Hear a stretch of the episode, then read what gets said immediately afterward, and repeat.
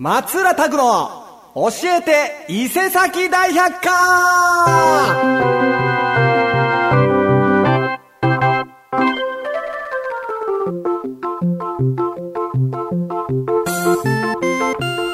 はいどうもやってまいりました。松浦拓でございます。黄色い帽子の松浦拓ちゃんが今週も元気に放送していきたいと思います。よろしくお願いします。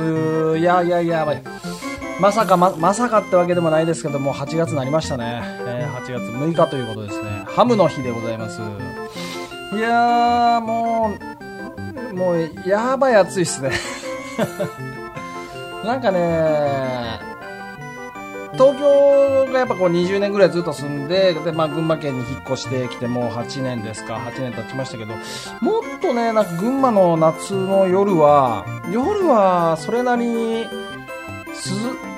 涼しくなって過ごしやすくなっ過ごしやすい場所だなって思ってたんですけどね。さすがにこんだけ気温も上がってくると夜もエアコンつけないともう寝れないですね。はい。快適な睡眠を取らないともう次の日の体のに支障きますからね。はい。というわけでこの番組は毎週日曜日伊勢崎 FM では午後3時から、えー、ラジオななみでは午後9時から放送させていただいております、えー、そして伊勢崎 FM ね。えっと、こちらの番組もサブスク、えー、Spotify とか、えー、ポッドキャストとかでも聞けますんでね、ぜひぜひ、あの聞いてください。じゃあ1時間お付き合いください。よろしくお願いします。そしてこの番組に対するメールの宛先は mail、メール、アットマーク fm769.com の方でね、よろしくお願いします。というわけで、もうイベントもね、イベントがどんどんどんどん増えてきてですね、えー、いろいろライブなり、なんなり、いろいろやっとるわけでございますけども、なかなかこうフリーライブってのがね、ちょっと出なくて、普通のライブね、あのー、お金のかかっちゃうライブばっかりなんでね、ちょっと、なかなか宣伝もあれなんですけども。うーん、レコーディングですかね。レコーディングもちょこちょこ進めておりますので、えー、まあ1曲目は前回のタク歌24からですね。まずは聴いてください。私、松浦拓でハミングバード。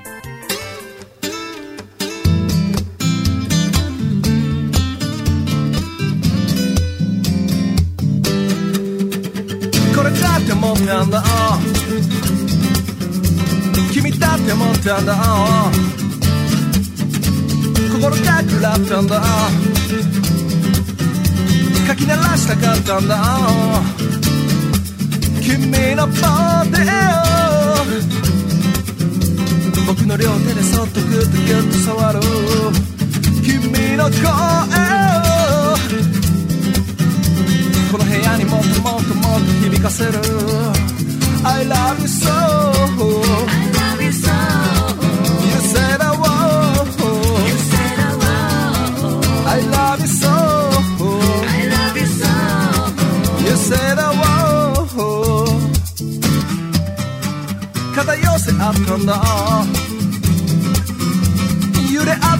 たんだ香りに食らったんだ最後どっちかったんだ君のボディを。僕の両手でそっとグッとギュッと触る。君の声を。この部屋にもっともっともっと響かせる。I love you so I love you so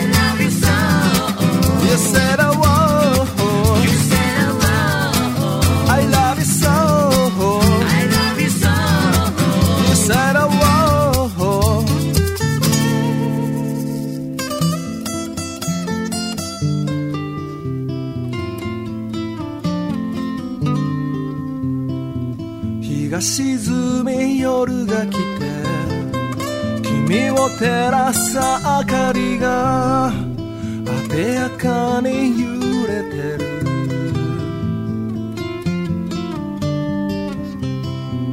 いつか来る終わりは君の声で飾って旅は終わるのだろ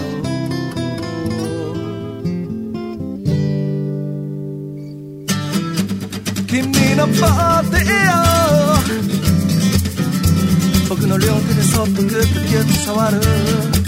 君の声をこの部屋にもっともっともっと響かせる。I love you so I love you so You said I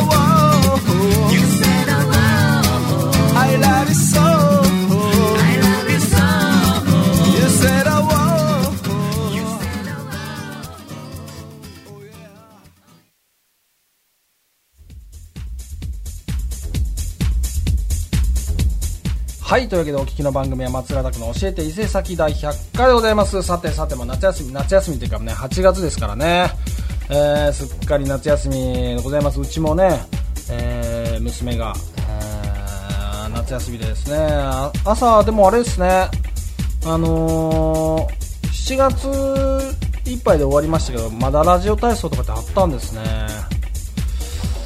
僕らが子供の頃もう僕もね島根の田舎でしたからお盆まであったのかな。なんか全部ではなかったような気がしないでもない。はい。いやー忘れもしない。これは島根の前の小学校1年生の時だけ瀬戸内海の島の時にね、えーラジオ体操体操で小学校1年生の時だったかな。えーラジオ体操第2ぐらいまででもうトイレ我慢できなくてねショーの方を漏らした記憶が。ありますもうなんかこう途中でやめ、まあ、公園もにもトイレなかったしもう家にも帰れる距離でもないしまあもうええかなって思ったんでしょうね。はい。さて、えー夏休みでね、えー自由研究とか、えー工作と、まあ、夏休みの宿題あの、ね、宿題の中でもなんかこう、まあ、メインイベントと言えるようなものじゃないですか、ね、あの図書図書読書感想文か。読書感想文もね二大巨頭であったんですけど僕が結構得意だったんですよね。あらすじを読むっていう裏技をやってましたけど。まあそのね、えー自由研究とかまあ工作えー何を研究したり、まあ、作ったりするか悩みがちですということで、まあね、あのー親としては、まあ、子供だけにこう任せきってね、あのーやるんじゃなくてなんかこう協力したいなとか、えー研究、まあ、こういうのやったら面白いんちゃうとかなんかこういう研究いろんなのあるでっていう、まあ、導きみたいなね。あの導き出して、まあ、最終的に子供にいろいろ調整させて、えーやるっていう方も結構多いんじゃないですかね。まあ、そんな、えー自由研究や工作での思い出したくないような黒歴史ランキングとちょっと謎のランキングがちょっと今日のグーランキングはですね夏休みの自由研究での黒歴史ランキングまあ黒歴史だから、まあ、ちょっと思い出したくないちょっと恥ずかしいことがあったこと、まあ、自由研究でこういう、まあ、ミスっていうかこういう恥ずかしい思いをしたってことですね。要するに。とちょっとランキングあったんでいきますかね。じゃあ3位からいきますか。夏休みの自由研究での黒歴史まあ恥ずかしいことランキング。第3位はこちら。ベベン時間がなくて雑すぎるものを作ってしまいバカにされた。なあ。ーんまあまあバカにされたってわけじゃないけどまあ若干経験ありますね。小6ぐらいかな。もうあんまり覚えてないですけどなんかもう結構そこに興味がなくてああなんか自由研究のやつ出さなあかんなみたいな。だから本当にすごい人はなんかこう標本やったりとかあとなんか物を作る、まあ、工作みたいなものを作るってわけじゃないけどなんかこういろんな資料を集めたりね。すごいあの本当に研究したり工作したりする人いたけどそこにあんま興味なかったんでしょうね。なんか牛乳パックで変なロボットとか。牛乳パック手っ取り早かったんですよね。なんか僕なんか牛乳パックでなんかもう今にも崩れそうなお城かなんか作って出したような。で何これって言われた記憶はなんかある。じゃあ2位いきますかね。夏休みの自由研究での黒歴史かっこ恥ずかしいことランキング第2位はこちら。ベベ親が手伝ったのが見え見えなのに賞を取ってしまったああなるほどねもうこれ確実に親手伝ったやろっていうのがもうみんなにバレバレなのにあのー賞ね賞多分市かなんかにこう出して先生の紹介で出して賞を取ってしまったってことですね。まあそれはもうバレてないんじゃないですか、えー先生によっては分かってはいても、えー子供や親にを指摘せずに賞に選んでしまうことがあります。ほぼ親が作った作品が学校選考を経て外部の賞を取ってしまったら本当に気まずそうです。ね。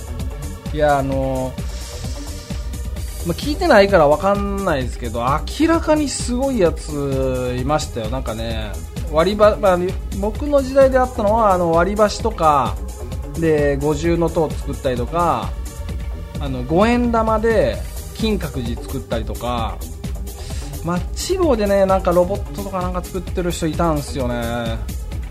どうやって作ったんこれみたいな。子供の工小学生の工作のレベルちゃうぞこれみたいなね。そもそも五円玉がそんなに大量にあってしかも全部五円玉がピカピカっていうね金閣寺ですから五円玉が完全にピカピカっていうのは、まあ、子供が今みたいにこう YouTube で何でも調べられる時代じゃないから五円玉をねどうやったらなんか沸騰させてとかね。やったらピカピカになるとかもう分かんないじゃないですか。伊藤家の食卓ぐらいですよ僕らの知知識なんて。ねえだからそれでやってるからね。親やなとは思いました。これ絶対親やなと。でもなんかねそういうのって僕の記憶をたどる限り最優秀賞とかは取ってないような気がするんですよね。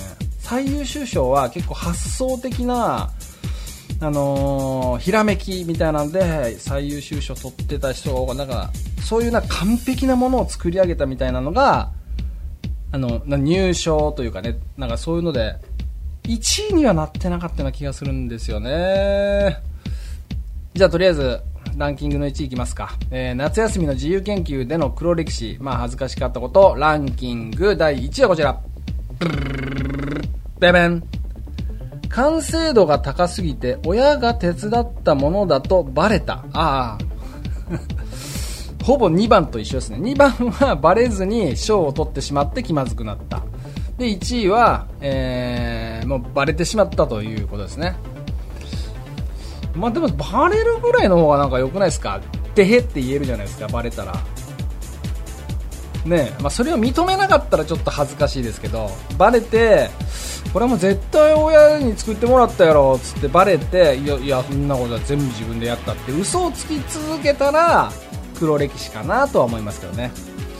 バレたっていうのはいい楽しい思い出のような気がしますけどね。4位以降もいきますか？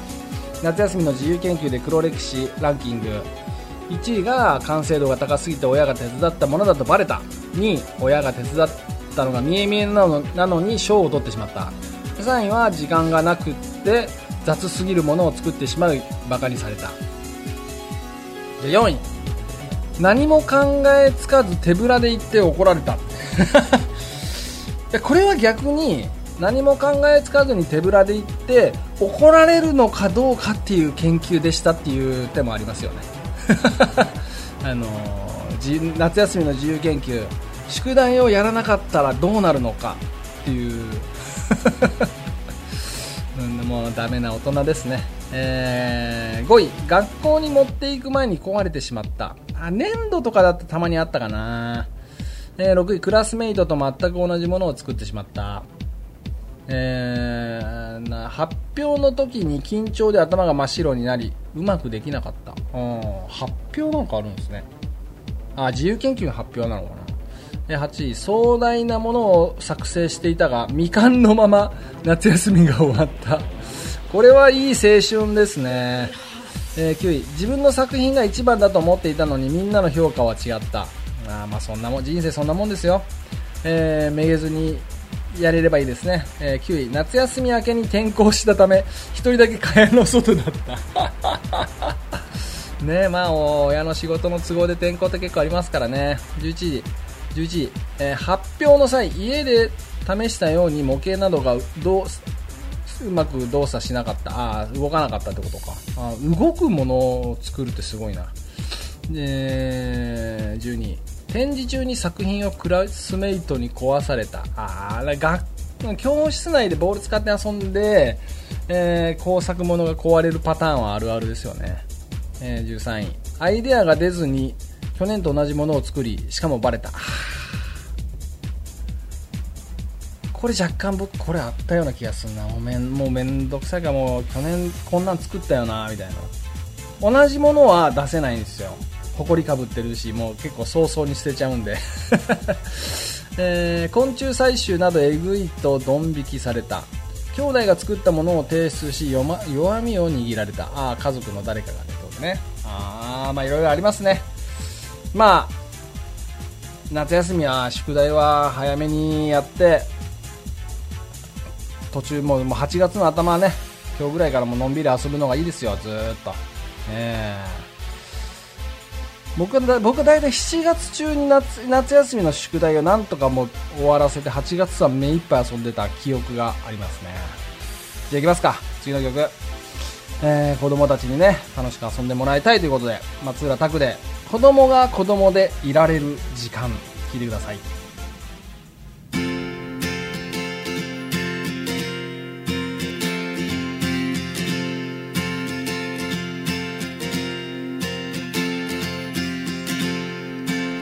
子供たちが子供たちでいられる時間は長いようであっという間に過ぎ去るものさ。日々の暮らし仕事追われながらも愛を注ぎ見守ろう。だから手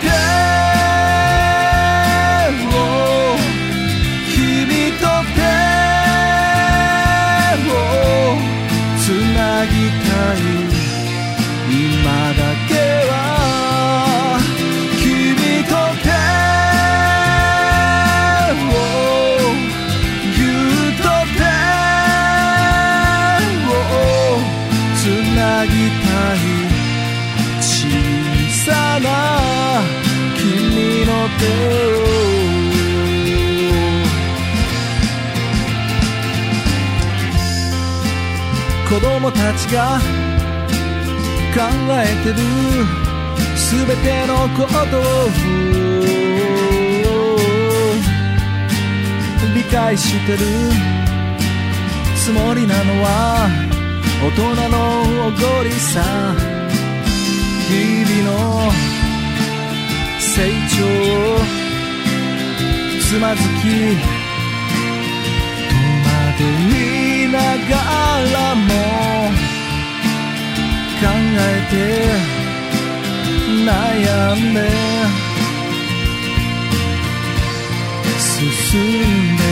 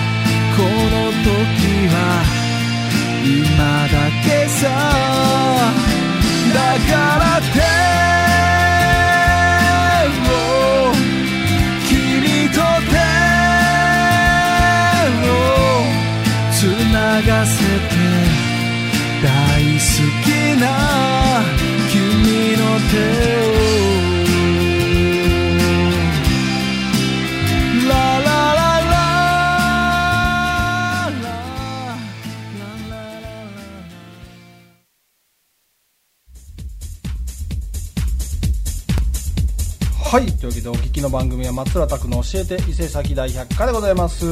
続いてはあるあるのコーナーですね。今日のあるあるは南山一緒ということで、今日のあるあるは自動車教習所あるある。おー何年前ですか？もう ?20 年、20年、もっと、30年、30年近く前なんでもう覚えてるかな？まあでもね、群馬なんかもう本当に車社会でね、もう車が絶対必要なんで、もうこれからね、車を取る人たちもにも聞いてもらえればね、いいかなと思います。自動車教習所あるある。技能も学科もバランスよく行こうとするけど、どちらかに偏る。うーん、予約の取り方ってことかな。技能の予約が取り、あ、そうですね。技能の予約が取りにくかったり、技能の方が楽しいのでそちらばかり取ってしまったり、学科は1日でたくさん受けられるので後回しにしてしまったりなど、技能と学科のバランスが崩れる可能性大。両方バランスよくいける人は、えー相当計画性のある人でしょう。これね、多分通いの人ですね。うん。通いだと自分でなんかある程度決めな、スケジュール決めながらやりますもんね。僕あの合宿ね東京で 18? 18で東京出て翌と翌年の春？冬か。その年の冬だったかな。で長野の方で確かね、えー合宿で取りに行ったんですよね友達と。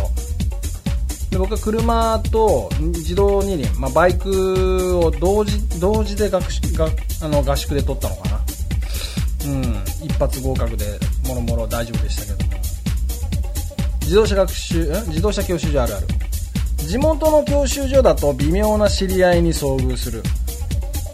微妙な知り合いってえー自動車免許は18歳から取れますが大学に入学して落ち着いた頃夏休みに行く人が多いです。まあ僕みたいなもんですね。えー地元の教習所に通う場合は同じクラスだったけど話したことがない人や部活が一緒だったけどほとんど話したことない人別のクラスの嫌いなやつ など微妙な知り合いに遭遇しやすいでしょう。でね、だからこのやっぱりまあこの人と合わないなと思うこともあると思いますけども話してみたらねいや意外といいやつやんけみたいな感じで連絡先交換することもあるんで。ね、えー。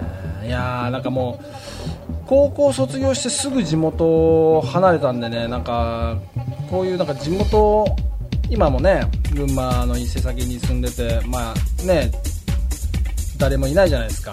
あの昔からの連れみたいなのは。でね大人間とかやって結構同級生と飲み屋で再会したとかでってなんかみんな楽しそうでねそこは本当にまあ羨ましいというか微笑ましいというかねなんかそういうのいいなと思いますよ。うん。まあ会いたくない人は中にはいるでしょうけどね。次自動車教習所あるある。学習教科は眠すぎる。あ逆学学科教習が学科学科教習は眠すぎる。まあね。自動車教習所の学科教習は教材の内容をなぞるだけのことが多く。まあ暗記っすもんね。うんそれ眠いっすよね。えー自動車教習所あるある。自己映像を見て雰囲気が重くなる。まあね。学科教習で悲惨な事故の映像を見た時は教室の雰囲気が重いです。教材の動画は何年も使われることが多く登場人物や雰囲気が昭和っぽいのもあるあるで 確かにそうっすね。えー最近はでも事故映像とか結構ね SNS とかで勝手に上がってきたりするからねうわ見てもうたみたいな。あそういうのありますからね。慣れる慣れてる人も多いかもしれないですけどね、えー自動車教習所あるある。苦手な教官に当たると失敗する確率アップ。あー特にいなかったから分かんないな。教官も人間なので優しい人や厳しい人適当な人など10人十色です。そしてどこの教習所でも自分の苦手な教官というのがいるでしょう。苦手な教官に当たった時は緊張や焦りなどから失敗する確率がアップします。僕の時はなかったんですよねあんまりそういうのは、うん、次教習所あるある。廃車券を出した時にやりやすい教官だとテンションアップ。ああ？廃車券。えーっと車の廃車券を写真撮って SNS にアップするなんて人もいるでしょう。だ先生が決まるってことか。あーやっぱ通いと通いと合宿でこればっかりは結構違う感じしますね、うん、自動車教習所あるある目視をしたのに目視をしろと怒られる。あーね。目でしっかりこう、えー右左を見るみたいな。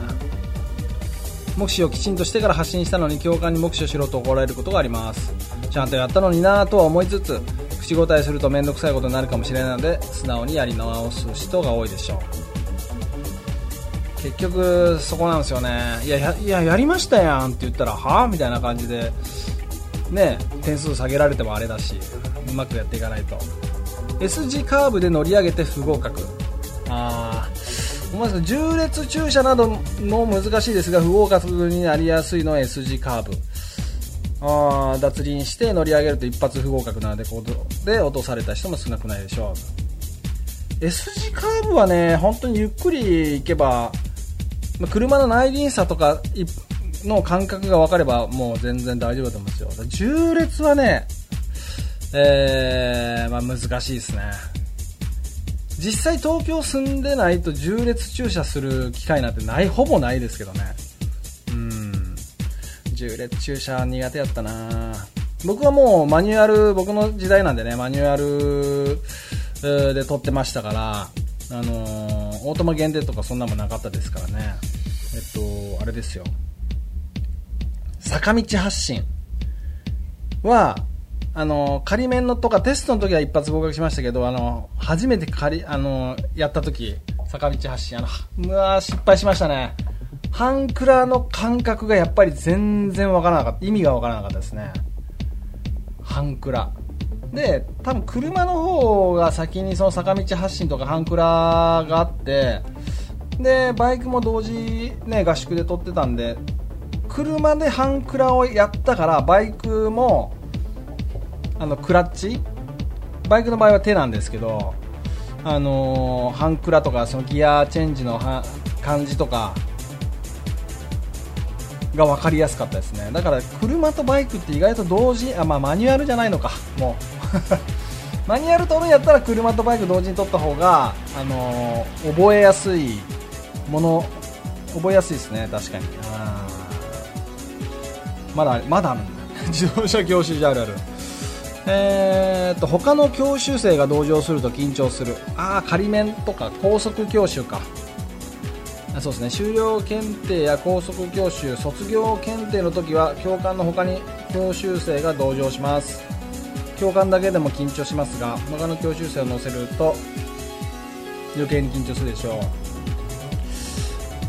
緊張は全くなかったですね。後ろに2人乗ってたのかな。もう全然顔も性別も覚えてないな。まあいっぱいいっぱいだったんですかね。全30年前です全然覚えてないその時僕の仮免とか卒業検定で後ろに乗った人たちは今何してるんですかね。何してるんやろ。顔も分からへんけど。えー、あるある、まあ、めっちゃ多いですね。二輪ちょパパッとちょっとだいぶパパッといきますね、えー二輪免許の技能講習が楽に見える。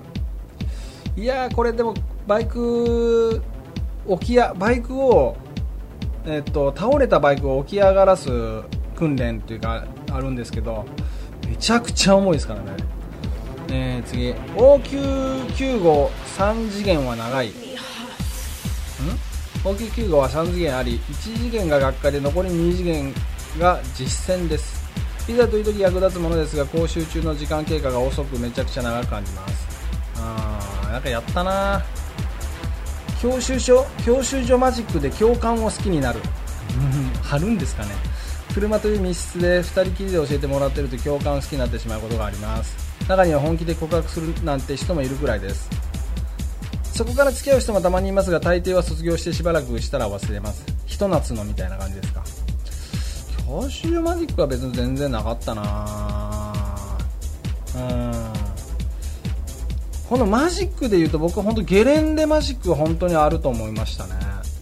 あのー浴衣とかよりもあのースキーウェアスノーボーのウェアをあのゲレンデで見る着てる女の子見ると言うて顔出してる部分ってちょっとじゃないですか。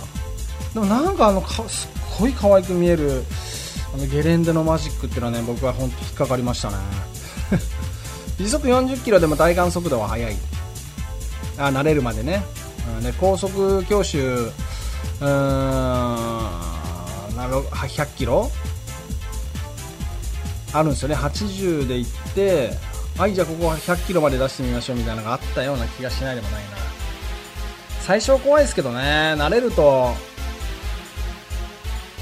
高速は怖くないですよ。下道の方が怖いですね。方向音痴は自主経路で道を間違える。どういうこと？方向音痴にとってきついのが自主経路。ああ自分で指定した場所に行くってやつか。なんかあったな。道を間違えそうになり教官にハンドルを握られるなんてこともありでしょう。うん。最後なんだかんだで受かる。どういうあれやねん。時にはヒヤヒヤしたり不安になったりすることもあるけどなんだかんだで免許は取れます。不合格になってもやり直しが可能なので難易度はそこまで高くないでしょう。ということでまあお金はかかりますけどもね。えー学科の方の試験も何度も落ちる人はいないですがほとんどの人はすぐに受かります。本免許試験も対策してれば落ちるところはありません。まあね落ちたとしても何回でもやり直せるんでね。えー安全運転でよろしくお願いいたします。それでは次の曲いきましょう。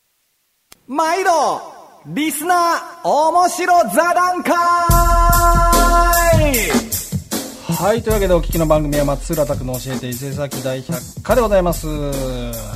さあ、リスナーの面白さ段階ということで、リスナーの皆さんと大喜利を通して繋がっていこうっていうこちらのコーナーでございますけども、えー、募集テーマ、新しい募集テーマでしたね。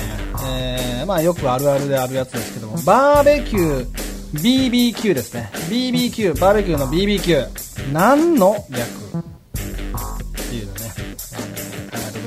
した。バーベキュー自体は何なんだろう正確なバーベキューで BBQ なんですけどね。行きましょうかね。ラジオネーム一世咲夫さん、ありがとうございます。バーベキューの BBQ、何の略？ブラック、ブラッククイーン。悪そうな冗談ですね。ブラック、ブラッククイーン。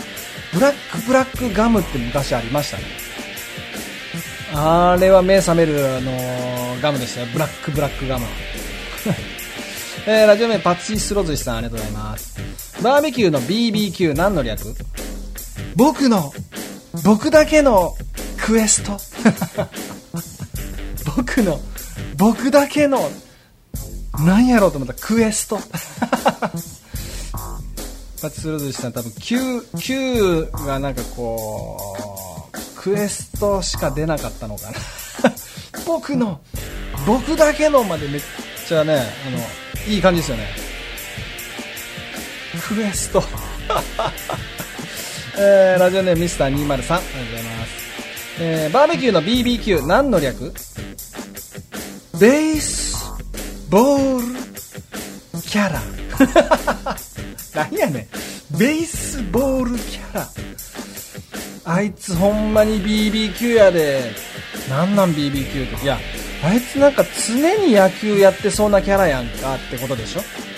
あいつ本当にいつもなんかバット持ってるしなんかこうボール野球のボール握りしめてるしキャップもかぶってあいつほんまに BBQ やなって ってことですよねベースボールキャラですからちょっと話の広がり的には面白いですね。ありがとうございます。ラジオネーム本庄シュークリームさんありがとうございます。バーベキューの BBQ 何の略？バイバイ Q ちゃん。何？Q ちゃん。バイバイ Q ちゃん。いつ使うねん。Q ちゃんもお化けの Q ちゃんなのか。あお化けの Q ちゃんの最終回。バイバイ Q ちゃん。確かそんな悲しい別れでしたよねお化けの Q ちゃんね。お化けの Q 太郎か。かあのー、高橋直子さんの Q ちゃんの可能性もありますからね。えーとラジオネーム出勤一番乗りさん。ありがとうございます。バーベキューの BBQ 何の略？僕の帽子キュンです。どういうこと？僕の帽子キュンです。自分で言う？しかも帽子に対してのキュンなの。僕の帽子キュンです。ああいつ使えばいいんやろ？お前最近好きな人できたん？なんか最近ニコニコしてるけど。俺も今めっちゃ BBQ やねん。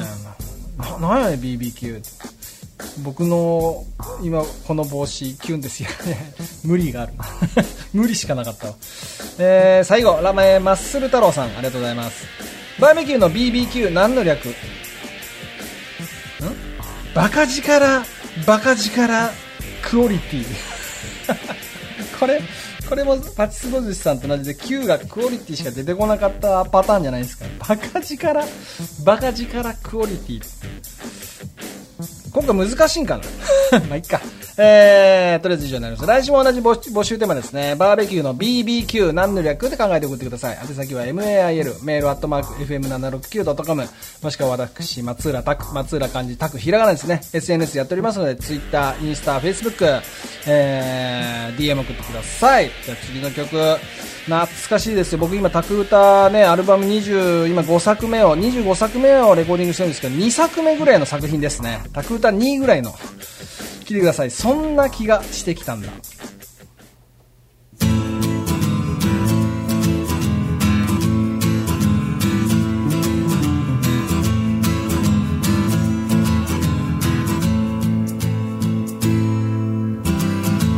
人はないものねだりというをいつまで続けるのかな。手に入れたものは夢のことしそこにすがりついては。いつか儚く消える。命の鼓動が今聞こえる。り詰めたこの不安定な世界でそこに何かを感じ取ればやがて見えてくるかな。時の流れとともにすべてを生み育てること。それは苦しいものです。その中で努力してゆくことが幸せというものだろう。そんな気がしてきたんだ。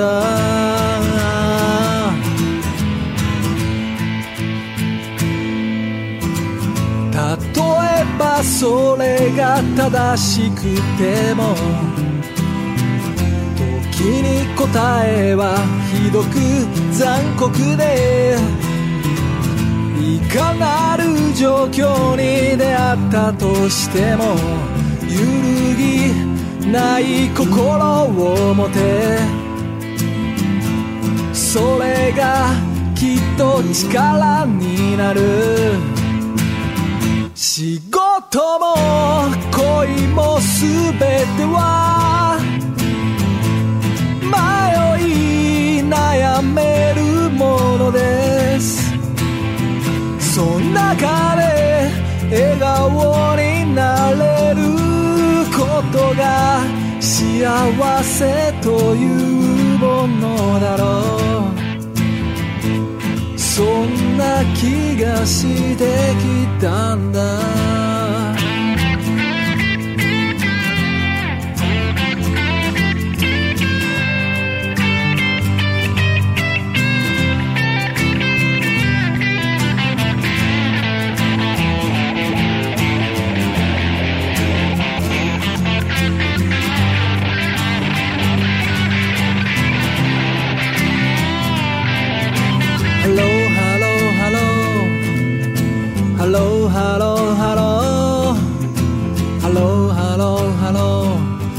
確かな答えはいらない。ハローハローハローハローハローハローハローハローハローまた出会えるその日が来るまで。ハローハローハローハローハローハローハローハローハロー命の火を燃やし続ける。Hello, hello, hello. Hello, hello, hello. Hello, hello, hello. すべてを生み育てること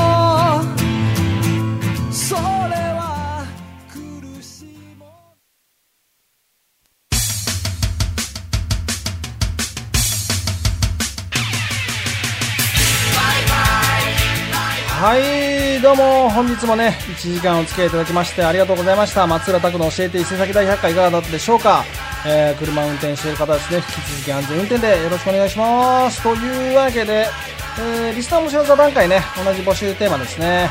えー、バーベキューの BBQ は一体何の略で考えて送ってください。で、先は MAIL、メール、アットマーク、FM769.com。もしくはね、私、松浦拓、ツイッター、インスタ、フェイスブック、SNS やっておりますので、全部松浦拓でやってるんでね、えー、DM 送っていただければ、ご紹介したいと思います。えー、そんな感じですか。あーもうね、8月、どんどんどんどんまたね、暑くなってくるんでね、熱中症とか気をつけてね、あのー結構室内でいても、あのーエアコンの効きが弱かったりすると結構脱水症状になったりするんでね、えー室内にいても水分補給を忘れずに脱水症状に気をつけて夏をな元気に乗り乗り切っていきましょう。というわけですね。最後はカルタのコーナーで作った今日は上毛カルタの歌を聴きながらお別れしたいと思います。今週もどうもありがとうございました。また来週。バイバーイ。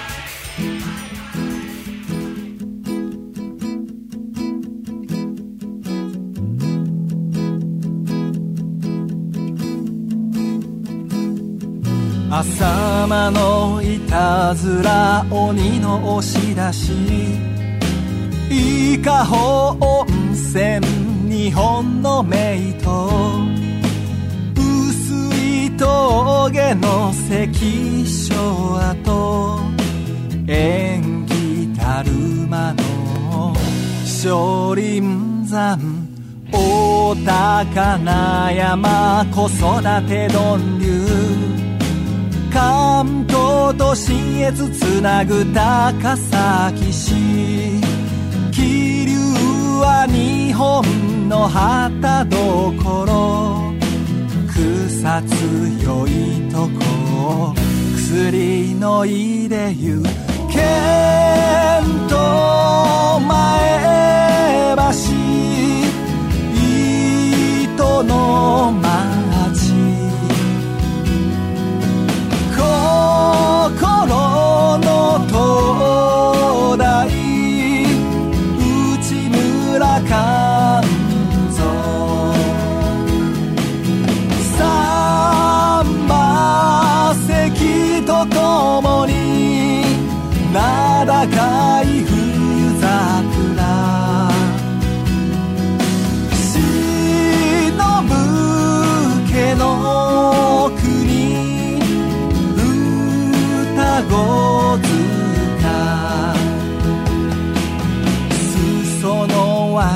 流し赤城山。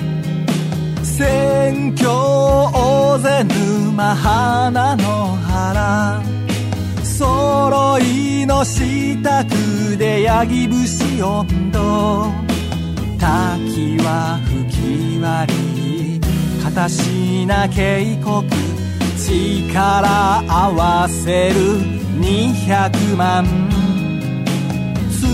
舞う形の群馬県。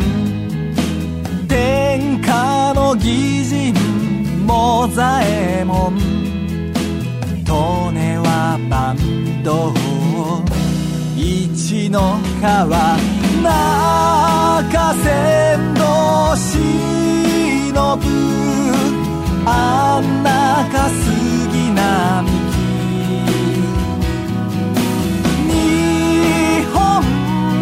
最初の富岡製紙。沼田城下の塩場。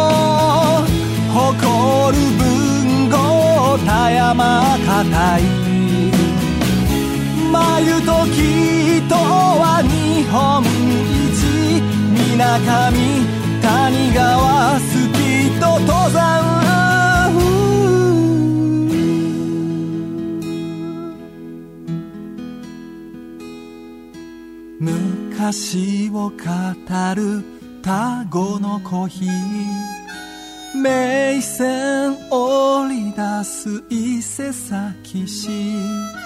もみじに生える妙義山。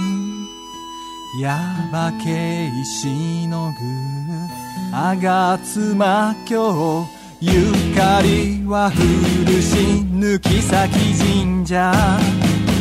世のちり洗う島温泉ライトから風義理人情。理想の殿下に電源群馬ループで名高い清水ト